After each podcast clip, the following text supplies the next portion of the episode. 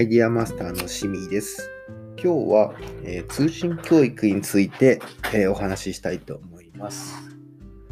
えっとですね、あのー、今仕事で、まあ、新しい新規事業をたくさん作る、そのアイディアをたくさん出すっていうのをやってるんですけど、今日のテーマが通信教育でした。で、通信教育を、ま、いろいろ考えていたときに、まあ、一番最初に巡る頭をにこうね、思い浮かぶのってやっぱユーキャンだと思うんですよね。で、ユーキャン見てると、すべての人に知る、学ぶ喜びを提供、社会文化に役立つ。で、まあその知的好奇心であったりとか、良いものに触れるっていうようなキーワードがあって、ああ、なんかすごくいいこと書いてるなっていうふうに思ったんですね。で、この通信教育って、まあその、ユーキャンはいい会社だけども、何かこうビジネス的な構造でね、何かその付け入る隙はないのかっていうふうに、まあいろいろ考えてみたら、やっぱりインターネット教育っていうのが脅威なんだろうなって思うんですよね。例えばスクーとか、あと YouTube とか。YouTube ってなんかね、いろいろな専門家がそれぞれのチャンネル作ってやってて、すごい、なんだろう、面白い内容がたくさんある。だからそれ考えると、ユーキャンのコンテンツって、なんかこう、昔馴染みのコンテンツ多いな、みたいな感じがあるんですよね。うん。でもやっぱ通信教育がなくならないっていうところを見ると、やっぱりその通信教育ならではの勝ち筋というか、そのまだ支持される理由みたいなやつがあるんだろうなって。で、いくつか考えてみたら、やっぱりなんかその資格を取る、合格をする。で、まあ高い金払って、まあ、ちゃんとした授業を受けるとか、なんかそういったところが、この通信教育の価値なんだろうなと思うんですよね。で、ちなみに通信教育って調べてみると、なんか学校教育法と社会教育法ってあって、学校教育法以外のものが社会教育法っていう。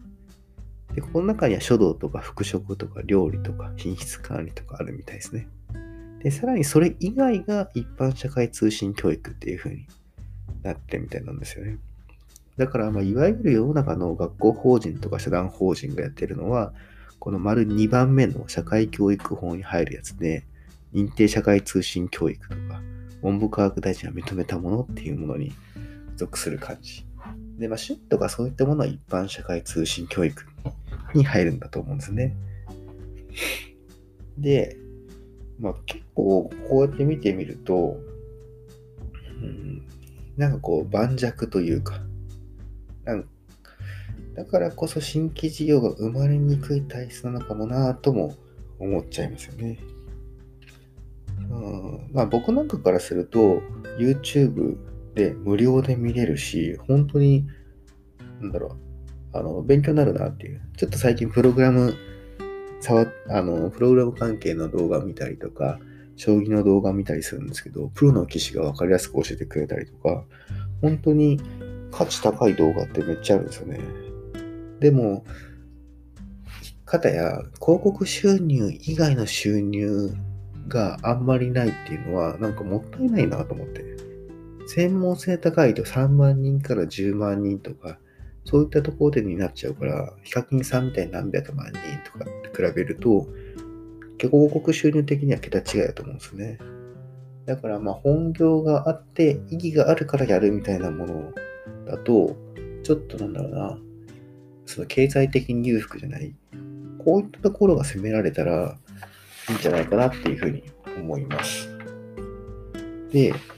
考えたのはいくつかあるんですけど、まあ、3つ考えて、葬儀屋がプロデュースするシニア向け通信教育、障害、あシニア向けの障害教育を通信教育でやるっていう。やっぱり、ね、その、なんだろう、さっきみたいにその国家資格とかじゃなければ、ほぼ趣味みたいな領域だとすると、まあ、その趣味みたいなものがより充実する人たちそういったものを楽しめるたちっていうのはシニアにあるんじゃないかなっていう。で、まあ、その就活ってあるように、まあ、自分が楽しい、生き生きと楽しめるようなものを提供してくれるっていうような結びつきから、良い人生を終えるっていう時には、なんだろうな、生き死に関わった人たちが本気で人生楽しませてくれるような、その通信教育って面白いかなとか、あとは、プチ資格って考えたんですよね。なんか通信教育で合格した人が、なんか知識を、なんだろうな、有益に活用できる場ってあんまりないんだろうなって思うんですね。やっぱ突然知人が資格の知識を披露してきたら困っちゃうと思うんですよね。あんま興味ないしっていう。でも、まあ、本当に役立つこととか学びになることがこう抽出されて、こういうの学んだんだけど、これすごく良くないっていうふうに教えてくれると、それってちょっと価値があるんじゃないかなって。で、そうした価値の高い知識を凝縮して、自分だけのプチ講座ができたりすると、なんかすごく、なんだろう、俺こんな勉強したんだけどさ、ちょっとこれどう？とか、ちょっと受けてみてっていうような形で、あの、勧められたら、興味あったら見てくれるんじゃないかなっていう。で、すごいためになるなとかなって、プチ試験受かったら、特待生枠で半額で受けられますみたいになると、まあ、通信教育からしたら営業コスト下がるし、まあ、自分の披露して、それでね、感化されて、あ、それ面白いって勉強してくれたら、両方ハッピーだし、あんまり無理なく知識を披露できるんじゃないかなって。で、3つ目に考えたのが、前資格。これ一番やりたいなと思ってて、まあ、自分がやるならこれがいいなって思うんだけど、なんか資格って何かの団体が認めるような資格ばかりじゃないですか。で、個人が認める資格ってあっていいなと思って、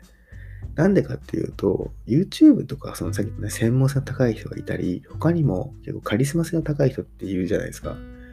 のファッションがすごい優れてるとか、トークがすごいとか、僕そういう人たちに認められたい。そういう人たちが認める資格ってあっていいんじゃないかなっていう。だから、例えば、学と資格3級とか2級みたいな。とか、僕の鉄棒資格3級、2級とか、あの、プラモデルの名人の作り方5級、4級、3級とか、なんか、なんだろうな、よくわからん人に認められる、なんとなくの資格よりも、この人に認められた資格っていうのがたくさんできたら、すごい面白いんじゃないかなっていうふうに思ってます。これからは、やっぱり専門性の高い人とか、スペシャリティの高い人が世の中にたくさん出てきて、そういう人たちと接触する機会がある。でもその人たちはマネタイズがなんかできる方法が限られている。まあ、ここら辺をうまくビジネスできると面白いんじゃないかなというふうに思いました。以上です。